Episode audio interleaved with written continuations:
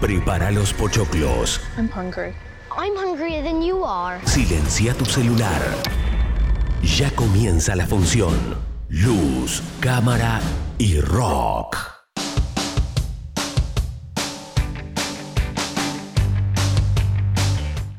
Buenos días, bienvenidos todos, bienvenidos, esto es Luz, Cámara y Rock. ¿Cómo están? Espero que estén todos muy bien. Nos encontramos una vez más para compartir dos horitas con mucha información y recomendaciones de lo que tiene que ver con el mundo del cine, series, mientras disfrutamos del mejor rock nacional como siempre en el aire de Pogo.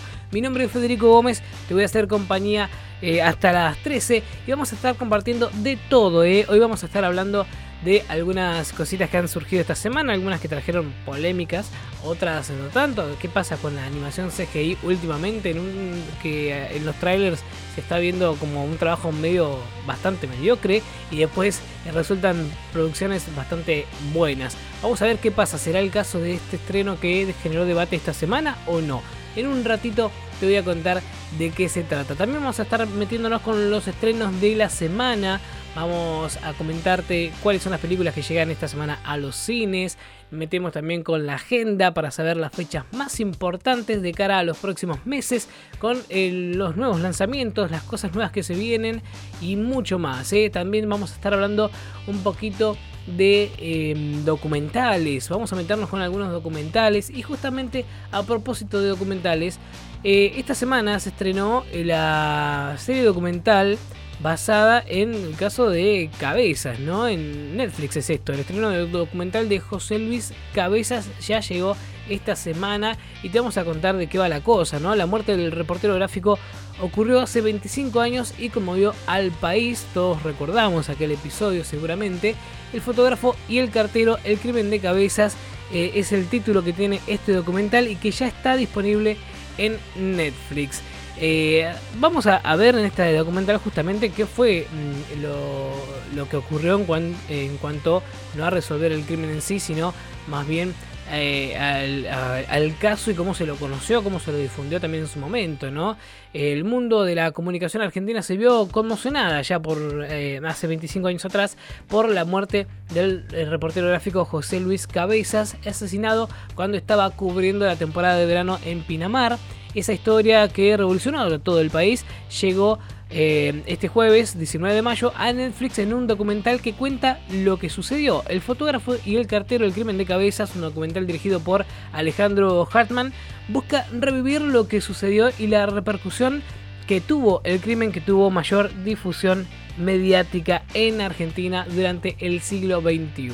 ¿eh? El documental cuenta con los testimonios de muchos compañeros del fotoperiodista, entre ellos el del periodista Gabriel Michi, que estaba cubriendo la temporada de verano en Pinamar y en particular buscando una entrevista con el empresario Alfredo Chabran, ¿no? que también se vio envuelto en esta situación por aquel entonces.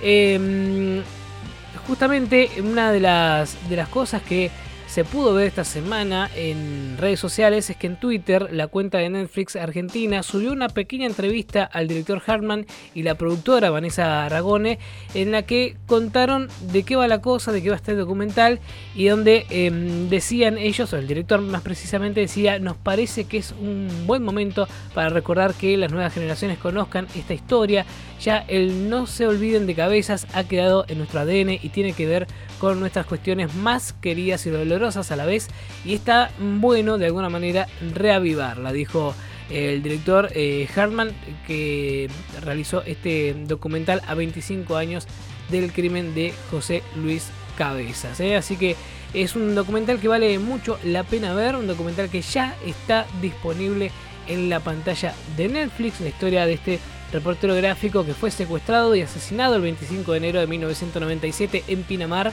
por un grupo mixto de policías y civiles por las órdenes del jefe de seguridad del, eh, de, Alfredo Yabrán.